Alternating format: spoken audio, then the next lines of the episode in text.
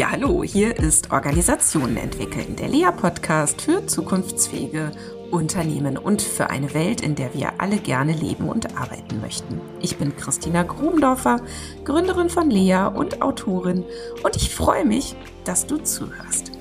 Mit diesem Podcast, der ja jeden Mittwoch für dich erscheint, verfolgen meine Kollegen und Kolleginnen und ich das Ziel, ein besseres Verständnis davon zu vermitteln, wie Organisationen funktionieren. Für mehr Wirksamkeit in der Führung, Gestaltung, Veränderung und Beratung von Unternehmen und anderen Organisationen.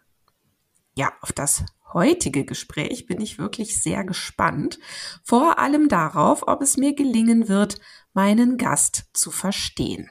Und auch darauf, wie gut ich dazu beitragen kann, dass du unseren Gast verstehst und mich auch. Und natürlich, dass sich mein Gast auch verständlich machen kann. Denn ums Verstehen geht es bei ihr in einem ganz besonderen Maße. Und ich stelle sie gerne mit einem Zitat vor. The boundaries of language are the boundaries of our world.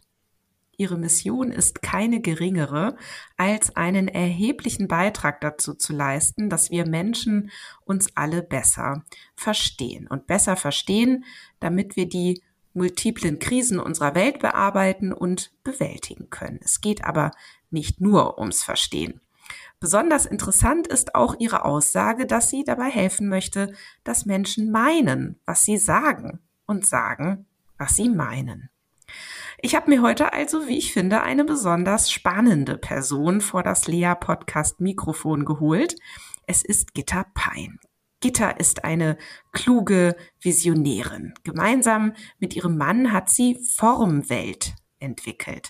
Dabei geht es, wenn ich das richtig verstanden habe, um eine Sprache, die von Menschen und Maschinen verstanden werden kann eine Programmiersprache, ein linguistisches System, das auf einem sprachlichen Kern aus 320 Referenzen besteht und alle Missverständnisse ausschließen soll.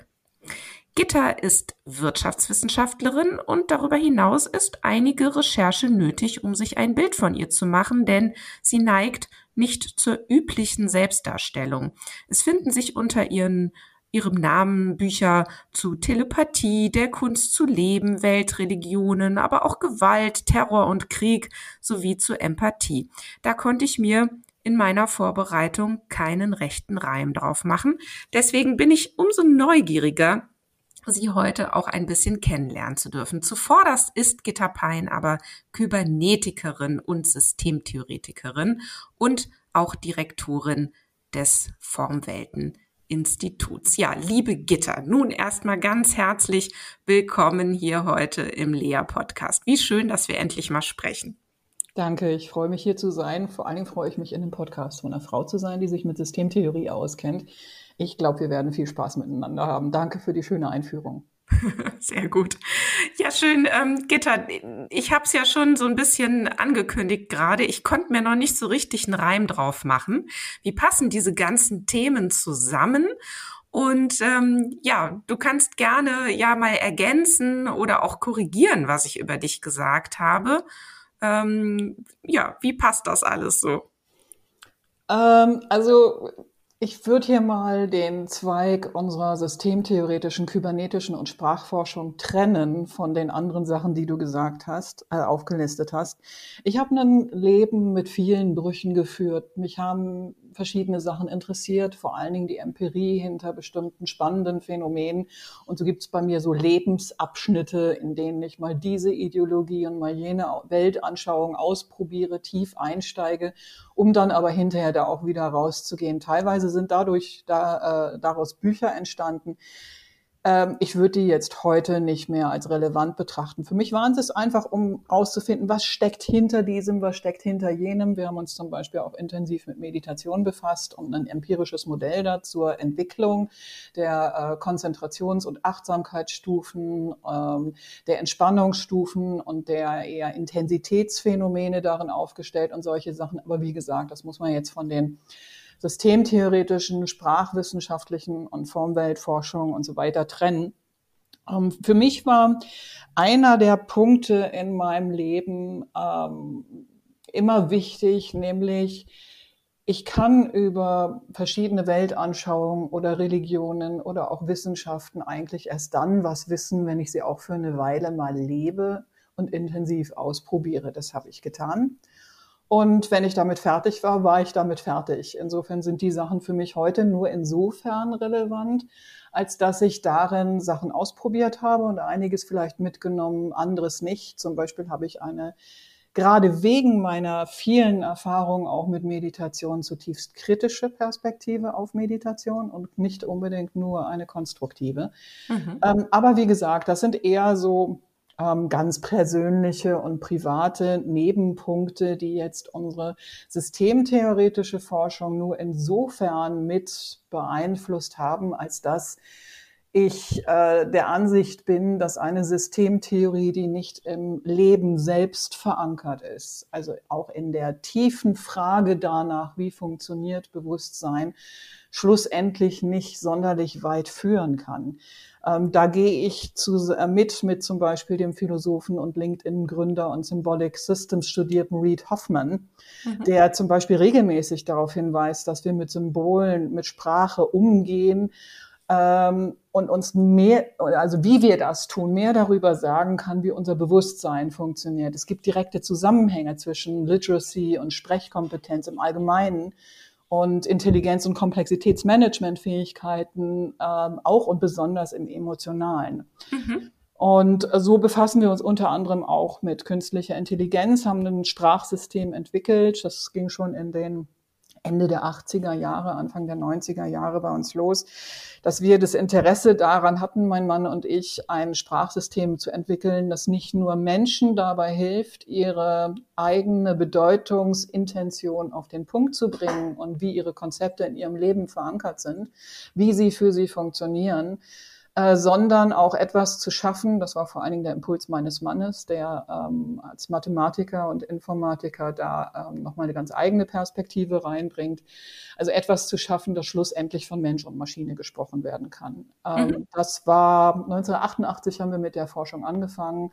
1992 hatten wir dazu den ersten Formweltkern ähm, und im Laufe der Jahre wurde das Ding dann semantisch und formal selbstgenügsam, so dass wir jetzt was tatsächlich was haben das sehr gut funktioniert, wie auch schon die ersten Experimente zeigen, um Menschen dabei behilflich zu sein, auf den Punkt zu bringen, was sie eigentlich wirklich meinen und um einander in Tiefenstruktur, ja, also der Tiefe der eigenen Bedeutungsstruktur folgen zu können, um darüber eben Missverständnisse, wie du schon angesprochen hast, auf Referenzebene auszuhebeln. Wobei ich den Begriff des Missverständnisses nicht so gerne mag. Und das müsste dir als Konstruktivistin und Systemtheoretikerin jetzt gut gefallen, weil der Begriff missverständlicherweise andeutet, dass wir einander auf den Punkt verstehen können. Aber das können wir nicht. Die Psyche des anderen bleibt weiterhin unzugänglich.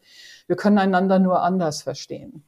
Und mhm. dieses Andersverstehen müssen wir irgendwie offengelegt bekommen. Und das ist eine der Funktionen von Formbild. Und 2014 war so ein Lebensabschnittspunkt bei mir, wo wir gesagt haben, so, wir sind jetzt so weit, dass wir tatsächlich also mit unserer Forschung nach draußen gehen können. Und seitdem schreiben wir darüber, unter anderem auch im Karl Auer äh, Verlagsmagazin, in dem Blog Systemzeit und ähm, forschen weiter und ähm, machen halten Vorträge, geben Seminare, helfen bei Organisationsentwicklung, aber eben auch vor allen Dingen bei der persönlichen und bei Teamgruppen, Organisations- und so weiter Sprachentwicklung. Ja. Ja, wow, es sprudelt so aus dir raus, Gitter. Ähm, Habe ich auch mir äh, schon so vorgestellt. ich werde mal ein bisschen sortieren. Also jetzt höre ich erstmal, es gab für dich so ein Leben vor 1988. Äh, da würde ich jetzt mal das Ganze verorten, äh, was du eben erzählt hast mit äh, neugierig mal gucken, was, was ist da alles so und das auch mal ausprobieren. Also ich finde es erstmal beeindruckend, dass du dann darüber auch so viel geschrieben hast. Und ich kann es aber auch sehr nachvollziehen, weil ja so über das Schreiben wir uns ja selber beim Denken überhaupt erst beobachten können. So. Ähm, und das andere ähm, ist dann die Zeit seit 1988, wo du und dein Mann ihr dann angefangen habt äh, zu forschen, wenn ich das richtig verstanden habe, und eben auch diese ähm, Formwelt äh, Sprache zu entwickeln.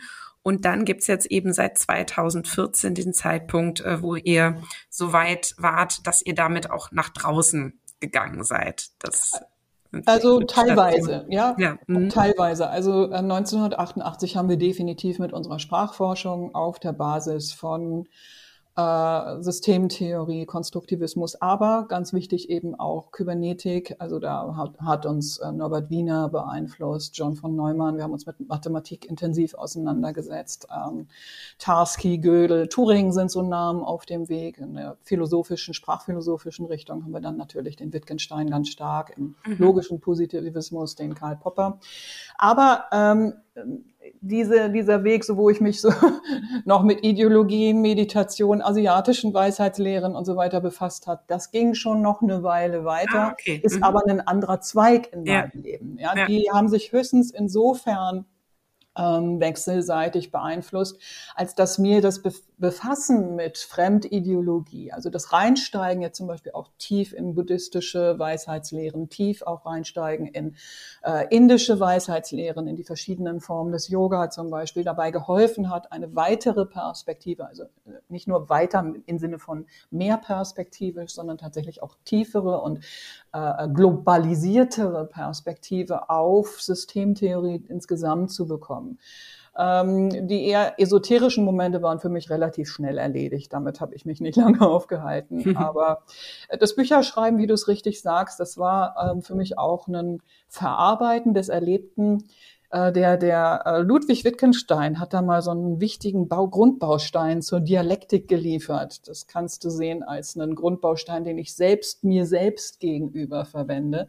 Mhm. Hat mal so gesagt, meine Sätze erläutern dadurch, dass sie der der mich versteht, am Ende als unsinnig erkennt, wenn er durch sie auf ihnen und über sie hinausgestiegen ist. Mhm, ja. Ja, daraus berechtigt sich kein Vorher mehr, sondern nur gründliches Durchdenken. Das heißt, ich kann tatsächlich nur erkennen, ob etwas nicht funktioniert, wenn ich tiefer hineingehe. Du, und das äh, finde ich genau, und das würde ich gerne nämlich an der Stelle auch noch einmal festhalten, diese starke Verbindung bei dem, was ihr tut oder bei dem, was du ja auch sagst, zwischen Sprache, Intelligenz und eben auch Komplexitätsbewältigung. Mhm. Und das passt ja auch ganz wunderbar zu eben diesen Erkenntnissen, dass zum Beispiel Menschen, die elaboriertere Sprache verwenden können oder die einfach auch zum Beispiel mehr Begrifflichkeiten zur Verfügung haben, ähm, eben auch in komplexeren Situationen ähm, ja, man könnte sagen, besser und auch anders zurechtkommen, weil sie diese Komplexität oder diese Dynamik oder wie man es beschreiben will, dann eben auch anders ver- und bearbeiten können. Ja, so. auf jeden Fall. Also ähm, mhm. Literacy und Literacy 2, also jetzt auch die Fähigkeit ähm, heutiger Reflexion, Selbstreflexion in Sprache spielt eine riesige Rolle bei Bewusstseinsentwicklung. Ähm, und nicht nur da, ne, sondern auch da einander besser zu erfassen, also überhaupt die Fähigkeit zu haben, in eine dialektische Auseinandersetzung zu treten. Für diejenigen, denen der Begriff Dialektik jetzt erst einmal nicht so schnell was sagt, der Michael Gerland, ein äh, fantastischer Systemtheoretiker, Sozialwissenschaftler und Kriminologe, der hat in einem System Talk mal eine schöne Referenz zu Dialektik geliefert, nämlich als die Fähigkeit und Auseinandersetzung, sich so aufeinander beziehen zu können, dass sich alle Beteiligten im Gespräch aneinander verändern. Mhm, dass sie schön. nicht gleich bleiben. Mhm. Ne? Da sind Bilder mhm. mit im Spiel, die umso tiefer gehen können, je tiefer referenziert die Konzepte der Beteiligten sind. Und Menschen, die schwer Zugang bekommt, äh, bekommen haben, auch in ihrer äh, eigenen Bildungsentwicklung zu Sprache, tun sich halt auch schwerer damit, das eigene Meinen zu ergründen, sich selbst auf den Grund zu gehen, ja, bis hin zu der Fähigkeit, sich auch selbst zu kritisieren, was meiner Ansicht nach die größte Freiheit ist, die wir haben und die hängt auch mit Sprachentwicklung zusammen. Andere zu kritisieren, aber das so, dass aus wechselseitiger Kritik eben diese dialektische Auseinandersetzung ähm, entstehen kann. Und wenn wir uns mal anschauen, was die großen Konflikte unserer Zeit sind, dann stellen wir doch fest, dass sie vor allen Dingen immer wieder festhängen auf verhältnismäßig niedrigem Komplexitätslevel. Und das hat äh, unter anderem mit unseren Strukturen zu tun, also Twitter-Strukturen zum Beispiel, das jetzt noch befeuern, ähm, aber eben auch mit fehlender Literacy, mit fehlender Sprachkompetenz, mit fehlender Lesekompetenz und Zuhörkompetenz ne, die wir alle kennen, wenn wir auf LinkedIn Texte schreiben und dann kommt das erste Ja aber und 99,9 Prozent der Kontexte wurden einfach kurzerhand rausgefiltert und was bleibt, ist ein so extrem persönlich gefärbter polarisierender Rest, dass darauf schwer aufzusetzen ist. Da braucht es dann große rhetorische und auch große Verständniskompetenz, um an der Stelle weiterarbeiten zu können. Und ja. da zeigt sich dann auch, dass also Literacy, Sprachentwicklung, Sprachkompetenz eben auch eine ganz wichtige soziale Funktion haben ähm, und auch Verantwortungsräume schließen oder öffnen.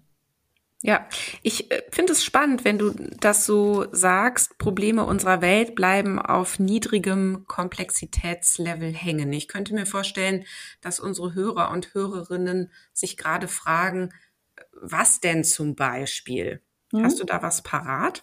Ja. Ähm, wenn wir uns den Links-Rechts-Konflikt auf Twitter ansehen, dann fällt als erstes auf, dass es sich dabei, also wer da einen, einen geschulten Blick drauf hat, und eigentlich kann das jeder erkennen, äh, fällt als erstes auf, dass wir dort einem Konflikt zuschauen, der sich wechselseitig befeuert und wechselseitig in die Ecke drängt. Kein Mensch hat das gern, wenn man ihm sagt, du bist ein Nazi oder du bist ein linksgrün Versiffter, was auch immer. Ja? Also ich höre sowas nicht so gerne. Und äh, statt der offenen Frage, wie funktioniert das für dich, kommt stattdessen ähm, ein Einsortieren auf extrem undifferenziertem Niveau, teilweise strukturell bedingt. Twitter, wie gesagt, ist ein gutes Beispiel dafür, weil wir haben dort nicht genügend Platz. Weshalb ich immer, wenn ich auf Twitter bin, schon davon ausgehen muss, der andere hat noch mehr als das. Aber selten kommt die Frage. Und mhm. über die Frage, wie genau funktioniert das für dich? Wie meinst du das? Was bedeutet das? Welche Konsequenzen siehst du darin? Und so weiter können wir überhaupt erst einen dialektischen Raum öffnen. Wenn aber die Gewohnheitsmuster bereits so aussehen, dass beim ersten Trigger der die andere in eine Dimension reingepresst wird, niedrige Differenzierung reingepresst wird, haben wir darüber im Kleinen, in der Einzelauseinandersetzung ein großes Konfliktpotenzial oder Streitpotenzial, das immer wieder nach denselben Schnittmustern abläuft. Und noch intensiver wird das Ganze dann in Massenrhythmisierungen. Also unter einer Rhythmisierung verstehe ich ein Muster in Zeit, ja, etwas, das sich also in Zeit wiederholt, wo wir erkennen können, aha, hier konditioniert sich zum Beispiel eine Masse darauf, immer stärker auszugrenzen und immer weniger Differenzierung und Dimensionierung mitzunehmen. Und ja. solchen Phänomenen gucken wir momentan im Großen zu, mhm. die unter anderem mit dazu beitragen, dass ähm, relativ niedrig differenzierte Perspektiven, wie sie von beispielsweise AfD-Populisten getragen werden, immer stärkere Resonanz bekommen, weil die Menschen von dem allein schon von dem ewigen Ausgrenzen und diesen kommunikativen Riesenwellen, die dort über sie hinweg branden, mitgerissen werden und nicht wissen, wie sie sich darin jetzt selbst noch besser differenzieren können. Heißt, mehr von sich hineinbringen, mehr von sich sehen. Sie fühlen, das wird abgeschnitten durch alle anderen und durch die Strukturen und polarisieren sich darüber dann noch selbst. Konnte ich mich verständlich machen? ich, keine Ahnung. aber aber ähm, äh, ich würde einmal mich fragen, naja, das ist das, was passiert, wenn wir auf Narrative schauen, ne? oder so in diesem ganzen ähm, die Meinung über die Welt und die Dinge wird verhandelt in Headlines. Ja, das ist ja das, wie es passiert ähm, über eben die Medien oder über dieses Verhalten von Menschen, die sich versuchen, Informationen anzueignen, aber irgendwie nicht viel Zeit haben oder nicht viel Zeit investieren möchten und äh, darüber eben ja auch auf dieser Überschriftenebene hängen bleiben oder auf diesen Titeln der, der Narrative. Ja, und, ähm, und so passiert es dann unweigerlich, dass man eben diese ganzen Kontexte, diese ganzen und was steckt aber dahinter und worum geht's eigentlich und eben nicht mehr mitführt. ne, in Ja. Diskussionen und sich dann eben nur noch die Headlines an den Kopf wirft. So habe ich es Äh, jetzt verstanden. ja, ja, also auf die Headlines würde ich es nicht unbedingt bringen. Die Narrationen spielen natürlich eine große Rolle. Ähm, die Headlines sind eine Folge der Strukturierung in dieser neuen Zeit, in der wir leben, in der Digitalisierung eine Rolle spielt, Algorithmisierung eine Rolle spielt, Globalisierung und Vernetzung eine Rolle spielen. Ähm, die jetzt dazu führen, dass sich unsere gesamte gesellschaftliche Kommunikation globalisiert, digitalisiert und so weiter hat, ähm, mit einer komplett anderen Komplexität als noch vor 50, naja, fast ja, 30 Jahren kann ich eigentlich noch sagen. Jetzt, ich bin äh, Baujahr 1965 und erinnere mich noch gut an die Gespräche von vor 30, 40 Jahren, wie das damals gewesen ist.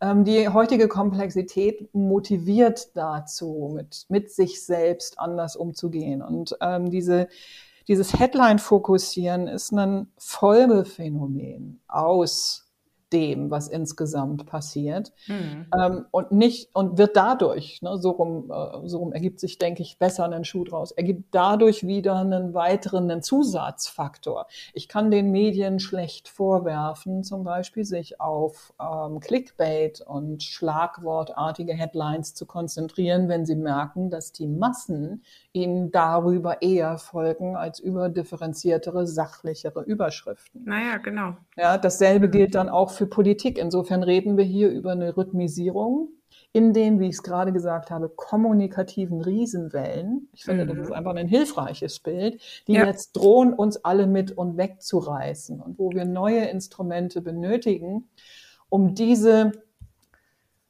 andere Komplexität, dafür haben wir in der Systemtheorie das Wort der Emergenz, eine äh, Mhm. Fortführung der Komplexität in, äh, in einer anderen Qualität. Ne? Es muss nicht Mhm. unbedingt heißen, dass es mehr Komplexität ist, aber es ist zumindest eine andere, die ähm, jetzt eben was von uns verlangen. Ja, wenn wir das hier an dieser Stelle nicht greifen und äh, immer nur dabei sind, die Phänomene zu beschreiben, aber keine Tools und äh, Instru also keine Instrumente, keine Plattformen liefern, anders damit umzugehen, äh, dann sehe ich schwarz, was die Auswirkungen der Polarisierung für den, den Einzelnen und für unsere Gesellschaft bedeutet. Ja, ja.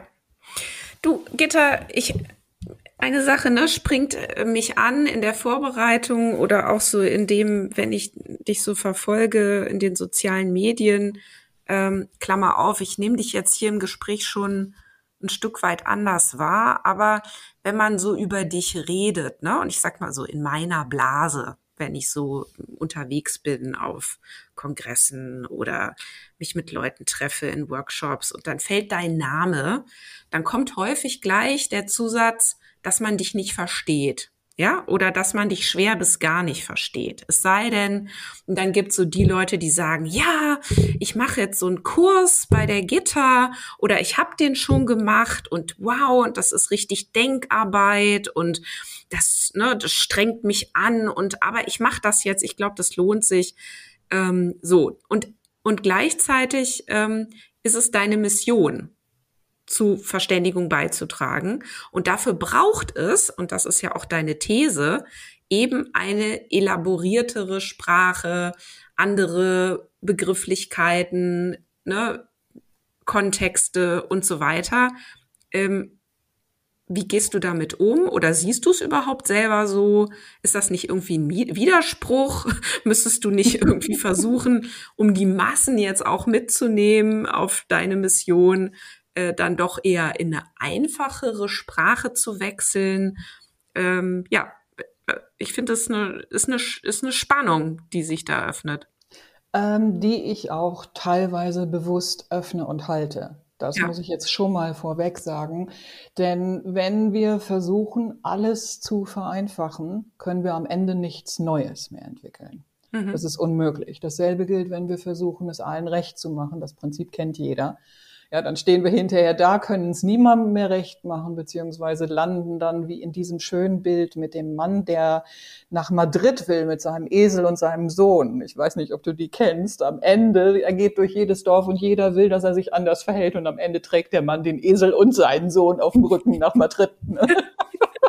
ähm, das passiert wenn äh, die Forderung nach Vereinfachung anfängt, in Tone Policing, also Tonpolizei und Erziehungskultur umzuschalten, mhm. umzuschlagen und darüber keine Innovation mehr zulässt. Ich denke, wir brauchen in äh, Krisenzeiten beides. Wir brauchen einfache Zugänge aber wir brauchen gleichzeitig auch neue Herausforderungen. Denn wenn wir zu einfach bleiben, wiederholen wir immer nur dieselben Probleme und Konflikte. Aus der Schleife kommen wir dann nicht raus. Mhm. Ähm, das ist die eine Seite. Die andere Seite ist, ich bin eine Frau.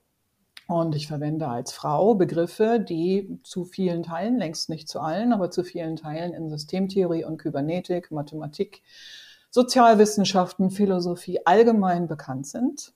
Aber wenn ich das als Frau tue, stehe ich vor einem besonderen Problem. Dann heißt es plötzlich, sie ist schwierig, denn äh, es gibt auch Studien, die das belegen. Ähm, insbesondere Frauen werden immer noch mehr darauf konditioniert, eher brav zu kommunizieren als sachlich. Das mhm. trägt mhm. den Mädchen in den Schulen in der, im Rechenunterricht erst einmal die besseren Noten ein. Später dann die schlechteren, weil sie nämlich das Lernen übers Bravsein selbst konditionieren, also sich selbst darauf mit dem so umgebenden Sozialsystem, sprich Klassenraum, Schule, aber eben auch Familie und weiterer Bekanntenkreis und dann am Ende Gesellschaft. Da hinein rhythmisieren doch das Sachliche, insbesondere jetzt im Bereich des mathematischen, systemtheoretischen und so weiter, nicht so stark halten zu können. Das ist der eine Punkt.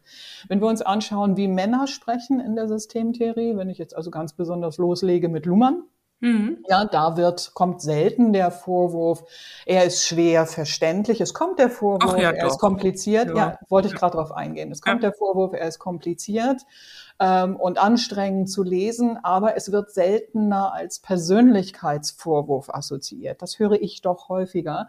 Ah, ähm, mhm. Ja, mhm. und das ist ein interessantes und auch typisches Phänomen. Damit stehe ich jetzt, weiß Gott, nicht allein da.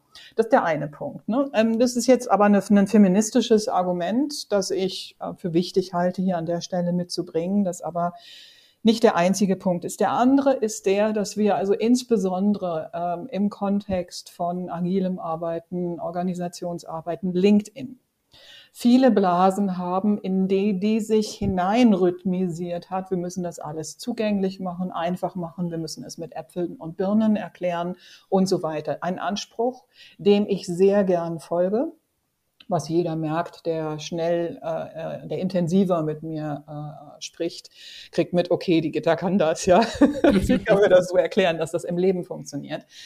Ähm, aber ich halte insbesondere schreibend auf LinkedIn und ganz besonders in meinen Systemzeitartikeln ein gewisses Niveau auf der einen Seite. Auf der anderen Seite bin ich ein echter Fan von Pogo-Fähigkeit. Was ist das, ja?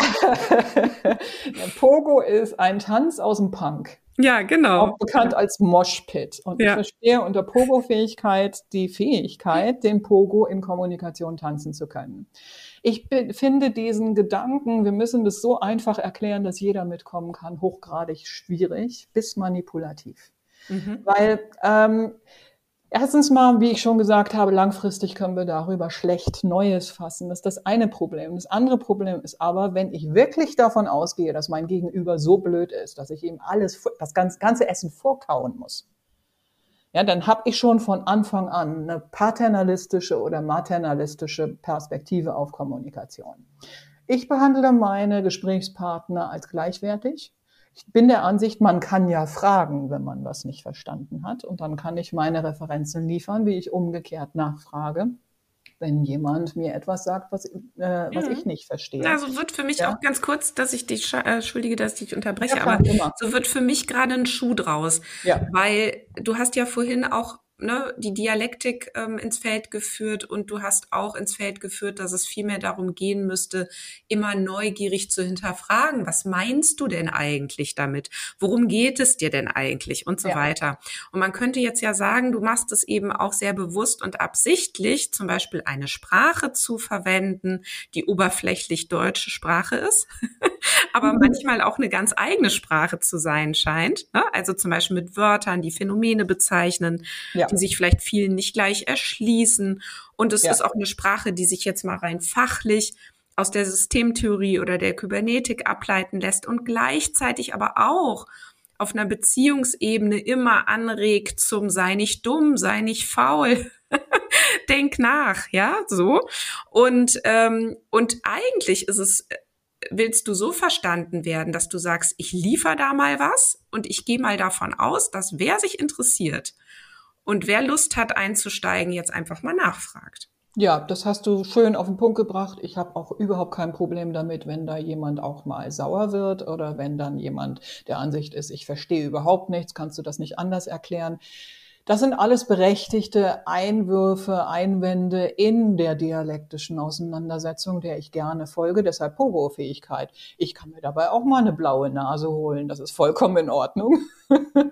ja, das gehört dazu. Ich erkenne doch den anderen überhaupt erst an der Andersartigkeit. Und wenn ich versuche, über zu große Einfachheit Andersartigkeit auszuschalten, können wir uns alle nicht mehr miteinander entwickeln. Vor allen Dingen aber denke ich, also denke ich nicht nur, sondern ich weiß, ja, und das weiß auch jeder, der mal eine Schule besucht hat, jede neue Forschung kommt mit eigenen Konzepten. Da mhm. über die eigenen Konzepte wird das Neue referenziert.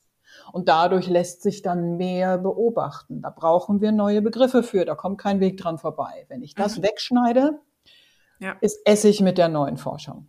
Genau. Ja, na, volle Zustimmung.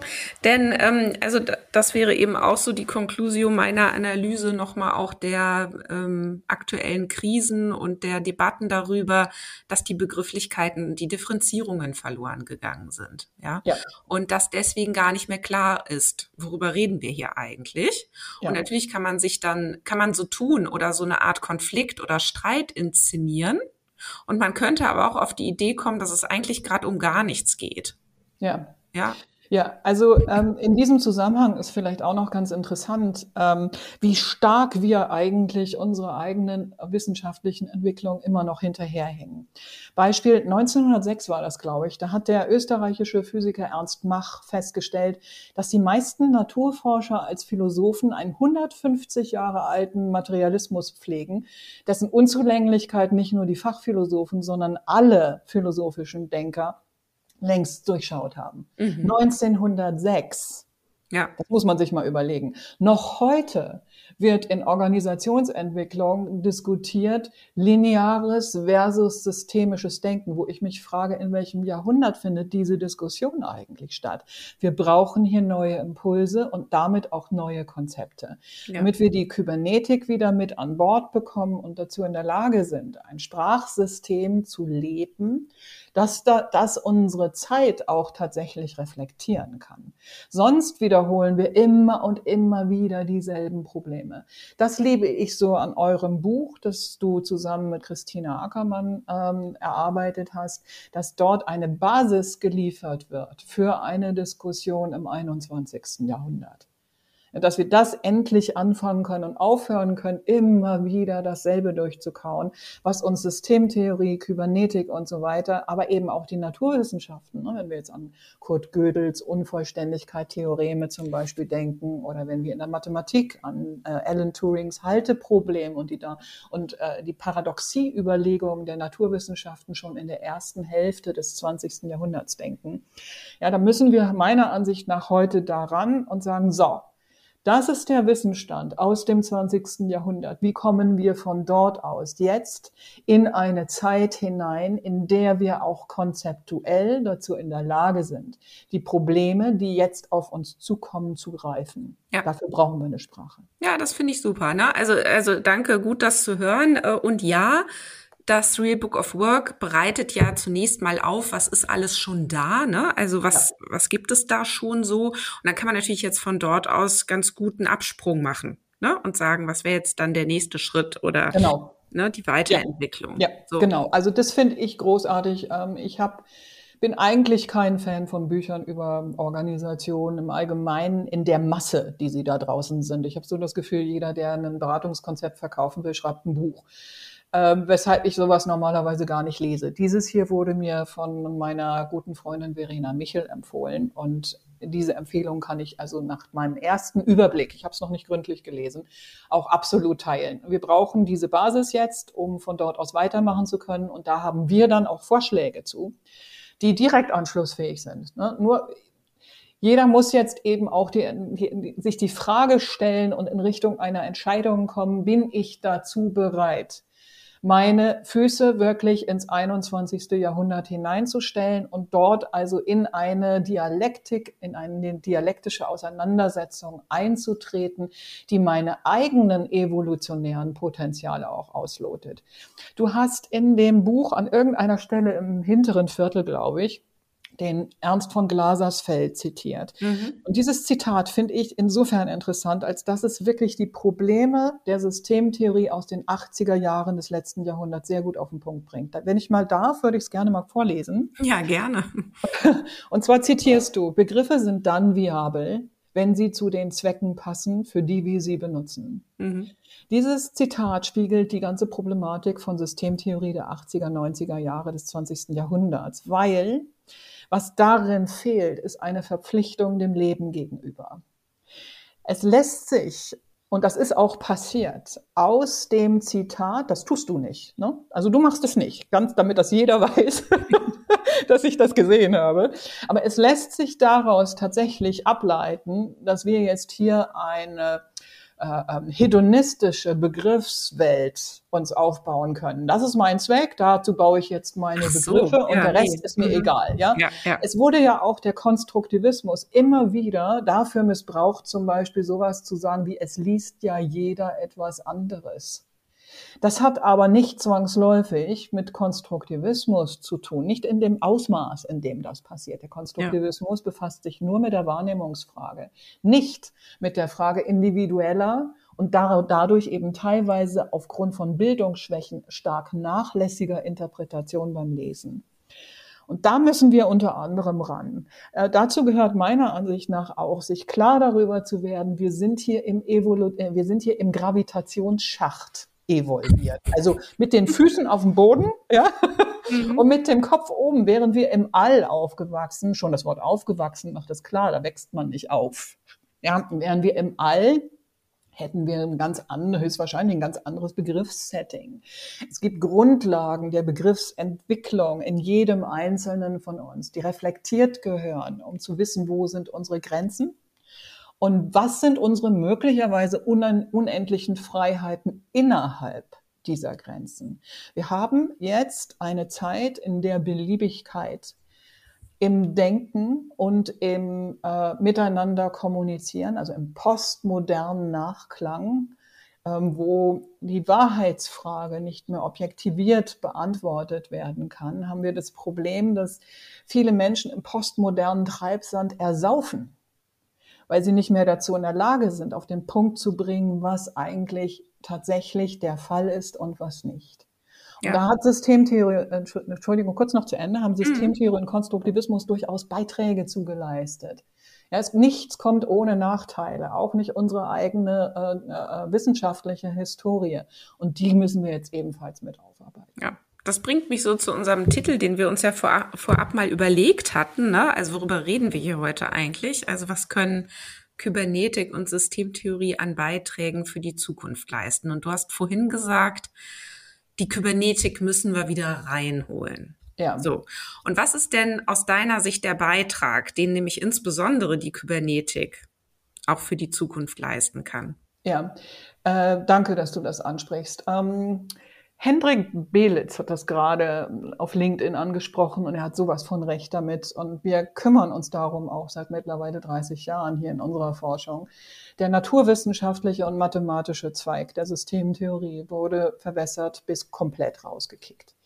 Da können wir wieder ran. Wir können den Zusammenhang herstellen zu sprachwissenschaftlichen Forschungen in künstlicher Intelligenz.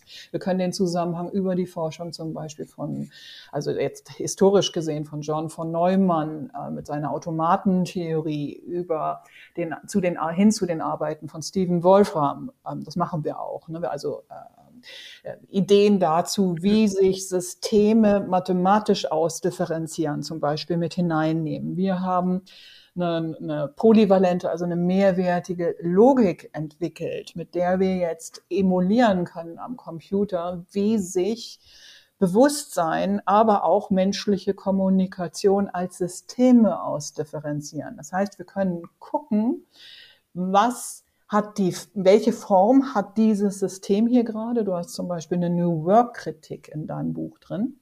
Können wir mhm. schauen, was ist die Form des jeweiligen New Work Systems in dem jeweiligen Kontext und können das dann auch kontextualisieren, also schauen, was sind die Kontexte dieses Systems, ja? Und mhm. ist das funktional, ja oder nein, für unsere Zwecke? Das sind Dinge, die wir heute machen können. Ähm, das ging mit Systemtheorie vorher nicht, weil eben, wie gesagt, der mathematische und naturwissenschaftliche Zweig stark gekappt wurde. Das holen wir jetzt wieder rein und schließen dadurch tatsächlich also mathematisch-naturwissenschaftlich an und können dabei behilflich sein, auch den äh, soziologischen, sozialwissenschaftlichen Part der Systemtheorie ins 21. Jahrhundert zu holen. Woran kannst du erkennen, dass dein Unternehmen Handlungsbedarf im Hinblick auf Führung hat? Stelle dir und deinen Kollegen die folgenden drei Fragen. Erstens, bewegen sich Ideen weder vertikal noch horizontal des Unternehmen? Zweitens, behindern sich Führungskräfte gegenseitig, statt sich zu beflügeln? Drittens, wird wenig über die Zukunft gesprochen? Wenn Handlungsbedarf im Thema Führung besteht, dann wende dich gerne an uns bei Lea. Wir sind deine Spezialisten für die Führungsentwicklung in deinem Unternehmen. Wir arbeiten mit dir in Co-Kreation und auf Augenhöhe zusammen. Wir bringen jahrelange Erfahrung mit und bearbeiten deine Herausforderungen mit viel Substanz. Wir werden von anderen Beratungsunternehmen als Thought Leader bezeichnet. Das freut uns. Doch das Vordenken ist für uns nur ein Mittel zum Zweck, nämlich dich besser zu machen. Wir stehen für einen Blick auf die Dinge, der oftmals gegen den Mainstream geht. Das ist nicht immer nur bequem, aber wirksamer. Davon sind wir überzeugt. Führung wirksamer machen mit Lea. Sichere dir jetzt deinen unverbindlichen Kennenlerntermin für das Jahr 2024. Schreib mir direkt oder nutze dafür das Kontaktformular auf unserer Website www.become-better.org. Weiter geht's mit dem Podcast. Ich finde es gerade so spannend. Ähm, du hast es ja auch schon gesagt dass bestimmte Kommunikations, wie soll man es nennen, Kontexte ähm, können jetzt abgebildet werden, so in ihrer Form, ja. durch eure Sprache, ja, oder euer System. Und da habe ich auch einen Beitrag von dir ja gesehen. Da hast du mich ja auch nochmal mit der Nase drauf gestoßen. Auf LinkedIn fand ich aber sehr, sehr, ähm, sehr, sehr hilfreich. Und zwar geht es da um Wertschätzungssysteme. So, ja. und du schreibst dort, ähm, der zuerst gut gemeinte Gedanke, dass man achtsam und wertschätzend aufeinander zugehen und miteinander umgehen sollte, entwickelt keine Kreativität. Ausnahmslos alle Systeme, die ihren Fokus auf positiv denken und Kommunizieren richten, münden in Monotonie. Das Beste, was sie damit erreichen können, ist Silo-Kreativität. Und heißt das also, dass man im Umkehrschluss möglichst wenig wertschätzend miteinander umgehen sollte, um kreativ zu sein und Langeweile zu vermeiden? Oder was ist gemeint? Das ist so der Klassiker. Ne? Ne? Du liest etwas und denkst es gleich erstmal von seinem Gegenteil. Natürlich. Ähm, das, ist übrigens, das ist übrigens typische ähm, Reaktion ähm, in Social Media, es dann nur auf dieser einen Dimension dafür und dagegen zu belassen. Ähm, ich sehe das Ganze grundsätzlich mehrdimensional. Deshalb schreibe ich auch grundsätzlich so, dass dort Wörter drin auftauchen wie konzentriert auf oder fokussiert auf, ja, solche mhm. Sachen, die mhm. deutlich machen sollen, okay, hier ist gemeint, wenn du das nur so siehst und dann nichts anderes mehr reinlässt. Und ja. das ist tatsächlich bei Wertschätzungskulturen, bei Soft, bei allen Soft-Value-Kulturen, also weichen Werten, der Fall. Ja, da können wir dabei zuschauen, wie die sich in Richtung von Stumpfheit, von Tonpolicing, von Erziehungskulturen mhm. hinein rhythmisieren. Das ist aber nicht neu. Ja, also das ist okay. jetzt etwas, dass die System, das Luhmann ne, hat es im Kontext von, von Soft Values wie Werte, Bildungsprozessen, Vertrauen und so weiter bereits angesprochen. Ähm, was neu ist an dem, was wir machen, ist, dass wir uns die Kontexte angucken können und schauen können, was ist genau der Fokus. Langer Rede, kurzer Sinn, um deine Frage zu beantworten. Nee, daraus folgt absolut nicht, dass ich jetzt anfange, dich wie den letzten Dreck zu behandeln. Das geht gar nicht. Ja, also, ähm, sondern dort kommt Pogo-Fähigkeit ins Spiel. Wenn wir uns Wertschätzungskulturen anschauen, dann wissen wir seit, können wir eigentlich äh, über die Jahrtausende hinweg schauen und feststellen, dass Projekt Liebe ist also wirklich nachhaltig gescheitert. Das klappt nicht. Unsere Spezies ist dafür nicht gebaut. Ja. irgendwann ist du haust Zeit, ja hier Klopper raus, sag mal. Ja. Irgendwann ist die Zeit dafür gekommen, zu begreifen, diese äh, nur das und sonst nichts anderes bringt uns in Schwierigkeiten. Ja. Da entstehen Machtsysteme draus. Das wird immer missbraucht. Ja. Mhm. Ähm, ich schlage die Antithese vor. Wertschätzung müssen wir erstmal referenzieren. Was genau meinen wir eigentlich damit? Wie funktioniert das für uns? Und dann sind wir schon mitten im Problem. Denn wenn ich darüber nachdenke, fällt mir auf, dass sieht fast jeder ein bisschen anders und ganz besonders anders wird, als wenn ich anfange, Neurodiv Entschuldigung, neurodivers zu denken. Dann stelle ich nämlich fest, dass Menschen, ähm, die zum Beispiel im autistischen Spektrum sind oder Menschen, die mit Komplexität auf hohem Niveau stabil umgehen und dort auch sprachlich anders aufgestellt sind, bestimmte Dinge gar nicht haben wollen die andere als besonders wertschätzend ansehen. Da, da geht mein Problem bereits los und dafür brauche ich Raum und Platz. Mhm. Also brauche ich eine Wertschätzungsreferenz, wenn ich diesen Begriff denn unbedingt verwenden will, was ich selbst übrigens gar nicht tue. Ich spreche von Respekt als die Fähigkeit, die Perspektive des anderen nachzuvollziehen. So, und dann habe ich eine ganz andere Basis. Die Perspektive des anderen nachvollziehen geht nicht immer, das weiß ich. Also muss ich wissen, dass ich den anderen grundsätzlich ausgrenze. Und ich muss wissen, dass das umgekehrt auch passiert. Damit bin ich mittendrin in dem Problem, dass wenn ich mit anderen zu tun habe, wird es krachen. Und das heißt, ich brauche Konfliktkompetenz im System. Die habe ich aber in Wertschätzungssystemen, die auf Empathie und Liebe so fokussiert sind, dass dort der andere plötzlich gar keinen Platz mehr hat, in Konsequenz. Überhaupt nicht. Hm. Ja, sondern da ja. stoße ich dann tatsächlich dahin, dass Leute mir sagen, du musst es einfach sagen, du musst dich so verhalten, wie wir das haben wollen, du musst unseren Regeln entsprechen und so weiter. Aber das will doch eigentlich keiner. Ja. Trotzdem passiert das. Die Leute mhm. sprechen von Wertschätzung, diskutieren die Metaebene und die Paradoxie des Problems überhaupt nicht mit und landen dann in Teufels Küche, wo am Ende tatsächlich Folgendes passiert. Die Schwächsten bestimmen, wie es zu laufen hat. Mit schwach meine ich jetzt hier argumentativ schwach, bildungsschwach und so weiter, was nicht unbedingt verkehrt sein muss, aber in der Regel kommen hier Emotionalitäten mit ins Spiel. Ich verstehe dich nicht, folglich habe ich ein Statusspiel. Das macht, bringen unsere Bildungssysteme hervor, dass Menschen da äh, Schuldgefühle und Statusprobleme mit haben. Also versuche ich zu regulieren, wie du mit mir redest. Zack, bumm, habe ich Innovation rausgeschaltet. Mehr noch aber, wer wirklich von Wertschätzungskulturen ohne Konfliktstärke profitiert, das ist die dunkle Triade.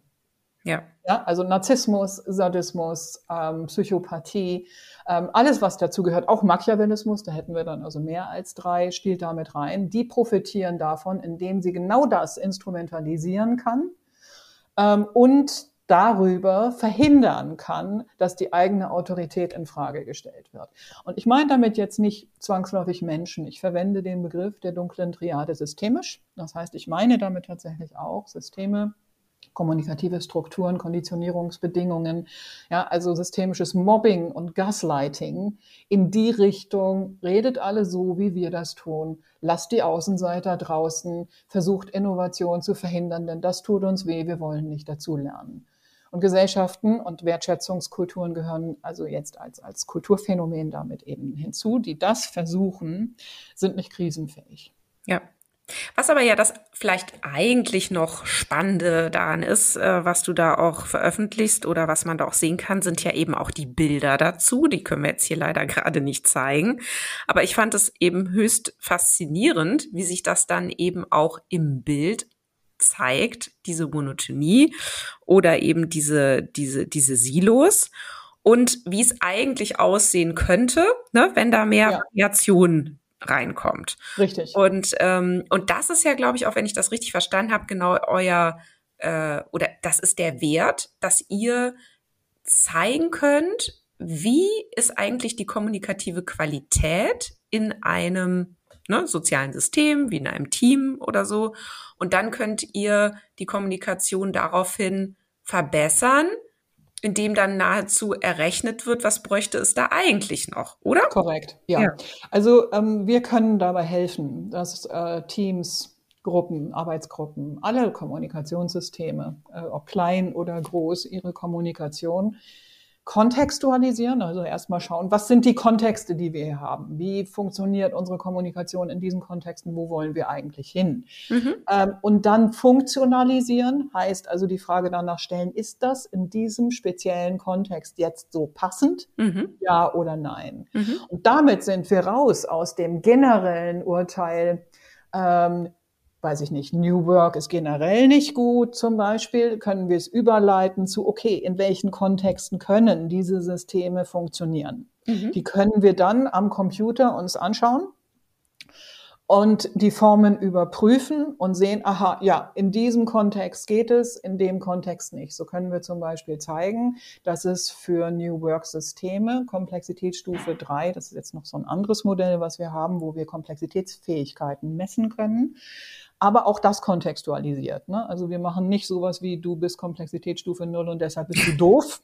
Ja, ja das wäre so, so äh, komplett Polarisierung, die wir rausnehmen wollen, sondern in die Richtung, wo brauchen wir was genau? Und da können wir halt feststellen, dass ein höheres Komplexitätsmanagement, wo das gegeben ist, automatisch Systeme hervorbringt, die stark New Work ähneln. Ähm, aber der Kontext muss überhaupt erstmal gegeben sein, ne, was er also in Organisationen alles andere als normalerweise ist. Ich gucke mal gerade auf die Zeitgitter. Ich ja. würde aber so gerne noch mal zum Ende hin, also ich habe ein Video mir angeguckt von dir, wo du so deine deine Vision teilst, ne, auf eurer Website darüber, was doch wäre es nicht toll, wenn, ne? So und wäre es nicht toll, wenn wir uns alle wirklich also was heißt wirklich? wie hast du es, wie hast du es da formuliert? Ich muss es mal gerade gerade irgendwie finden, aber dieses, ähm, ne, dass, dass, dass die Menschen auch meinen, was sie sagen und sagen, was ja. sie meinen. Und dann habe ich mich so gefragt, ja, aber wie zum Teufel soll denn das gehen? Ja, also ähm, so, und natürlich bringst du die Lösung mit, ne, und sagst, okay, es geht darum, eine Sprache zu lernen. Und wenn wir die alle können, dann verstehen wir uns. So. Ähm, jein. Sie, das, ich verstehe, ich kann aber dein, deine Erklärung, also dein, dein, deine Zusammenfassung gut nachvollziehen. Ähm, mhm. Das passiert häufiger. Ähm, wir machen hier was Neues und da haben wir wieder dasselbe Problem. Man muss jetzt hier für ein Momentchen sehr aufmerksam sein und das nicht versuchen, in, den, in das einzusortieren, was vorher war, denn das kommt bereits mit neuen Konzepten. Der Gedanke dahinter ist einfach der. Wie funktioniert Welt für dich, Christina Grubendorfer? Was sind Grundbegriffe, die für dich relevant sind und wie tust du die? Wie baust du die? Ja, wie, wie funktioniert Christina? Du hast deine ganz spezielle Perspektive zum Beispiel auf Freiheit oder auf Wertschätzung oder auf was auch immer. Ja? Mhm. So, jetzt kannst du dir Formwelt schnappen und kannst diese persönliche Perspektive von dir so auf den Punkt bringen, dass ich ihr hinterher folgen kann. Denn indem du Formwelt verwendest, um deine Begriffe zu bauen, ja, kann mhm. ich die Basis dahinter nachvollziehen. Ich kann dir in Tiefe hinein folgen. Kann, ach, da hat sie das her. Ach, und da nimmt sie das her. Und so bringt sie die Sachen zusammen. Aha, und da bringt sie hier was Neues rein. Und das wiederum hat sie da und da und da rüber gemacht. Und so kann ich dann in die Tiefe deiner Lego-Bausteine, ja, deiner Konzepte, wie du dir Welt baust, einsteigen. Und umgekehrt dasselbe haben wir beide das, um uns zusammen wichtige Arbeitsbegriffe zu erarbeiten, können wir darüber auch Konsens klären, aber auch Dissens aufdecken.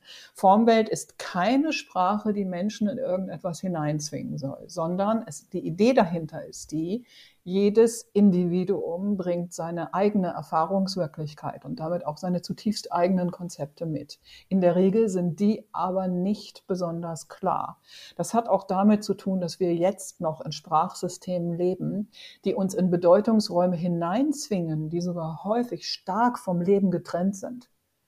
Wo Dinge akzeptiert werden müssen begrifflich, die nicht weiter hinterfragt werden können und wo Definitionen da draußen stehen, denen der persönliche Bezug fehlt. In der Schule ist das ein ganz großes Problem, dass die Kinder Dinge da draußen lernen müssen, anstatt da drinnen, also in ihrem eigenen Bewusstsein. Mhm, mh. Ja, und das Problem, das lösen wir mit Formwelt, sodass du und ich unsere Individualität mit Formwelt ausarbeiten können unsere eigenen Begriffe damit bauen, ja, und nicht, nicht Formwelt denken, sondern unsere ganz persönlich eigenes. Stell dir das vor wie ein Lego-System mit Konzepten, das du jetzt nutzen kannst, um deine eigenen Sachen zu bauen. Und du kannst auch sagen, so die Formweltkonzepte gefallen mir nicht, da will ich eine eigene Perspektive reinbringen, ist alles erwünscht.